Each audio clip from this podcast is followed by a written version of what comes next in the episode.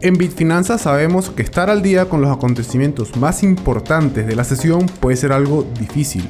Por eso, acá te traemos las noticias más relevantes de los últimos 7 días de la semana que pudieron haber afectado a las criptomonedas o a la bolsa de valores. Por acá les acompaña Miguel Lares y durante los próximos minutos quiero invitarlos a que me acompañen a disfrutar de este podcast. Al cierre con Bitfinanzas.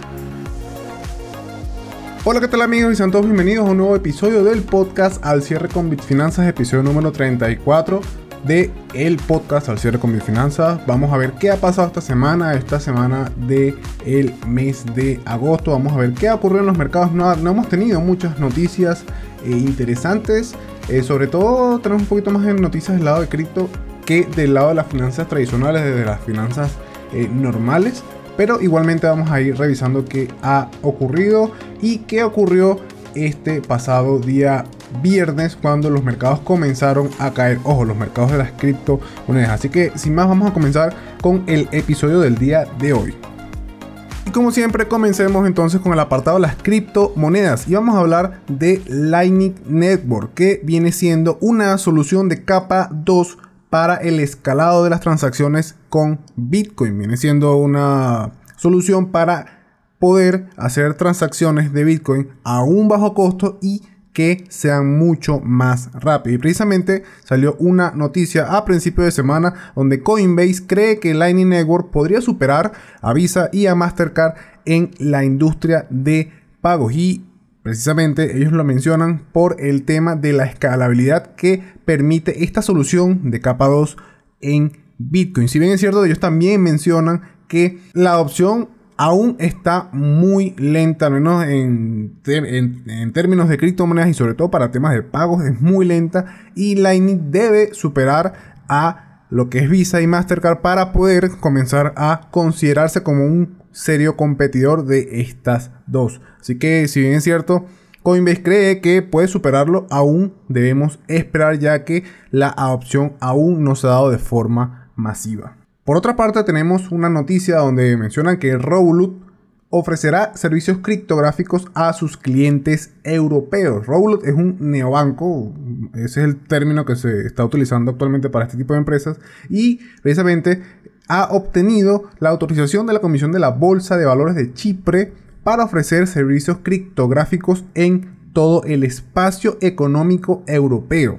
Revolut se ha convertido en la primera entidad en recibir la aprobación como proveedor de servicios de criptomonedas del regulador de Chipre. Esto se conoció el pasado día viernes. Y gracias a esta autorización, Revolut va a poder ofrecer servicios criptográficos a sus 17 millones de clientes que están dentro del espacio económico europeo. Y esto evidentemente va a permitir un poco más de adopción para el tema de las criptomonedas. Así que muy bien por Revolut que, según lo que ellos mencionan en el comunicado, son la primera entidad de este tipo que recibe una aprobación por parte del regulador de Chipre. Excelente, esperemos que vengan más aprobaciones con otras empresas y que la adopción se venga de forma masiva.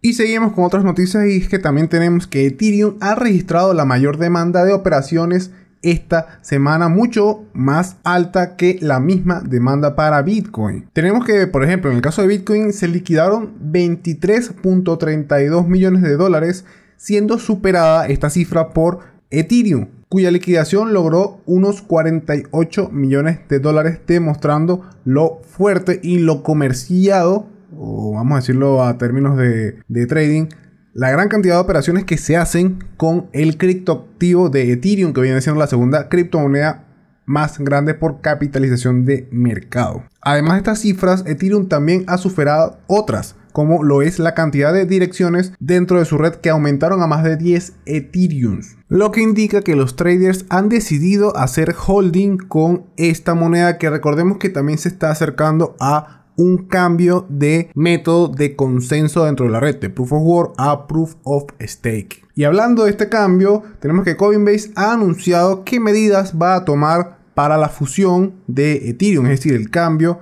de Proof of Work a Proof of Stake o denominado también como la actualización de merge. Algunas de estas medidas que comentó Coinbase que va a hacer es que van a pausar los retiros y depósitos en la criptomoneda de Ethereum, es decir, en Ether, en ETH, así como también van a pausar y detener todos los retiros y depósitos en tokens ERC20, que son los tokens basados dentro de la red nativa de Ethereum. Así que ya saben, quienes estén trabajando con Coinbase, muy atentos a más o menos la fecha del 15 de septiembre, que es cuando se supone que va a pasar esta actualización, este cambio de Proof of Work a Proof of Stake. Así que muy atentos con esta fecha para quienes, como digo, trabajen o tengan criptomonedas en Coinbase y muy posiblemente otros exchange también tomen las mismas medidas. Así que muy atentos para estas fechas quienes muevan criptomonedas. Una noticia muy rápida y ya para ir casi cerrando el tema de las cripto tenemos que Celsius ha recibido una aprobación para vender los bitcoins que han podido minar. Y es que recordemos que Celsius Network, un cripto prestamista declarado en bancarrota hace más o menos un mes, ha recibido por parte de un juez de Nueva York la aprobación para su solicitud de vender los bitcoins que ellos mismos han estado minando para tratar de solventar el problema de liquidez que tienen debido a los clientes que están exigiendo su dinero. Así que bueno, parece ser que aún esta empresa que se supone que se quedaría sin dinero para el próximo mes de octubre, aún está tratando de escarbar lo más que pueda para poder pagarle a sus antiguos clientes. Ya para ir cerrando, vamos a mencionar qué ocurrió el pasado día viernes, bueno, parte del jueves y viernes en los mercados de las criptomonedas. Es que tenemos que Ethereum ha estado aumentando considerablemente de valor desde principios del año. Eh, ha estado recuperándose bastante bien y precisamente desde el mes de junio ha estado subiendo casi un 100%. Pero resulta que desde el último máximo que marcó Ethereum, que estoy viendo aquí en este preciso momento, que fue de 2030 dólares, que fue el pasado 14 de agosto, del fin de semana, si mal no recuerdo, eh, desde ese entonces Ethereum no ha conseguido un buen suelo, aunque sí lo mantuvo el 16 de agosto más o menos, pero precisamente el 18 de agosto fue su primera caída y consecuente a esto, el 19 madrugada, casi 20 de agosto, tuvo su segunda caída y actualmente ronda los 1.570 dólares, lo que viene siendo una caída desde su máximo histórico actual hasta estos precios de un menos 22%. Y ojo, esto no solamente ha pasado con Ethereum, ha pasado también con Bitcoin y con prácticamente todas las criptomonedas del mercado. Hemos tenido un retroceso bastante considerable. No es algo para alarmarse aún, pero sí un retroceso que muchos no se lo esperaban. Además de esto, se supone que al menos Ethereum debería haber mantenido su precio debido a que muchas personas han estado adquiriendo nuevos Ether, más monedas de Ethereum, para poder ser validadores de la red cuando pase de Proof of Work a Proof of Stake. Así que bueno, ahí tenemos que este fin de semana ha sido un fin de semana negativo para el mercado de las criptomonedas. Recordemos que las criptomonedas no cierran, son 24/7. Así que bueno, toca esperar a ver qué ocurre lo que es sábado y domingo y ver cómo abre el día lunes el mercado de las criptomonedas.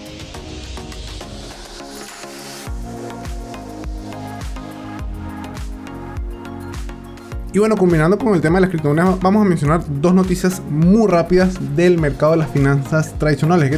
Esta semana también hemos tenido reportes de earnings y uno de los que quizás movió un poco más el mercado fue el reporte de Target, una empresa minorista de los Estados Unidos. Y según el artículo del pasado miércoles, los índices americanos amanecieron con pequeñas pérdidas. Por ejemplo, el S&P 500 estaba bajando un 0.9%, el Dow Jones un 0.8% y el Nasdaq cercano al 1% de pérdida. Esto debido a que, si bien es cierto, muchos de los datos que se presentaron ese mismo día, el miércoles, fueron los esperados o en algunos casos un poco por encima de lo esperado, no fueron tan positivos para el mercado, haciendo que este mismo retrocediera el día miércoles. Asimismo, la Fed ha afirmado que en algún momento van a reducir el ritmo en el que están aumentando las tasas de interés. Esto también se conoció el día miércoles cuando el Comité Federal de Mercado Abierto se reunió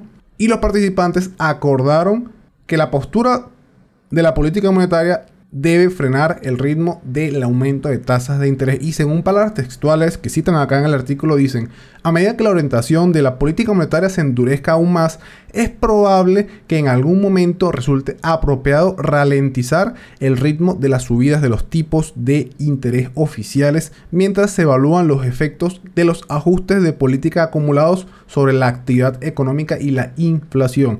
Así que si bien es cierto, la última vez que la Fed aumentó las tasas de interés fueron 75 puntos básicos, no descartan que posiblemente se venga un freno de este aumento de tasas de interés. Así que puede ser, no mencionan, pero puede ser el próximo aumento de tasas de interés. Realmente no lo aumenten, sino que lo frenen. No coloquen nuevamente un 75 puntos básicos por encima, sino quizás lo hagan a un 50 o quizás a un 25. Pero ojo con esto que si lo hacen mal, puede venirse la inflación encima y eso puede ser un problema aún más grave que aumentar agresivamente las tasas de interés. Así que bueno, ya sabemos que puede venir un freno, puede venir una reducción del ritmo de aumento de las tasas de interés, pero no quiere decir que ya lo vamos a comenzar a ver.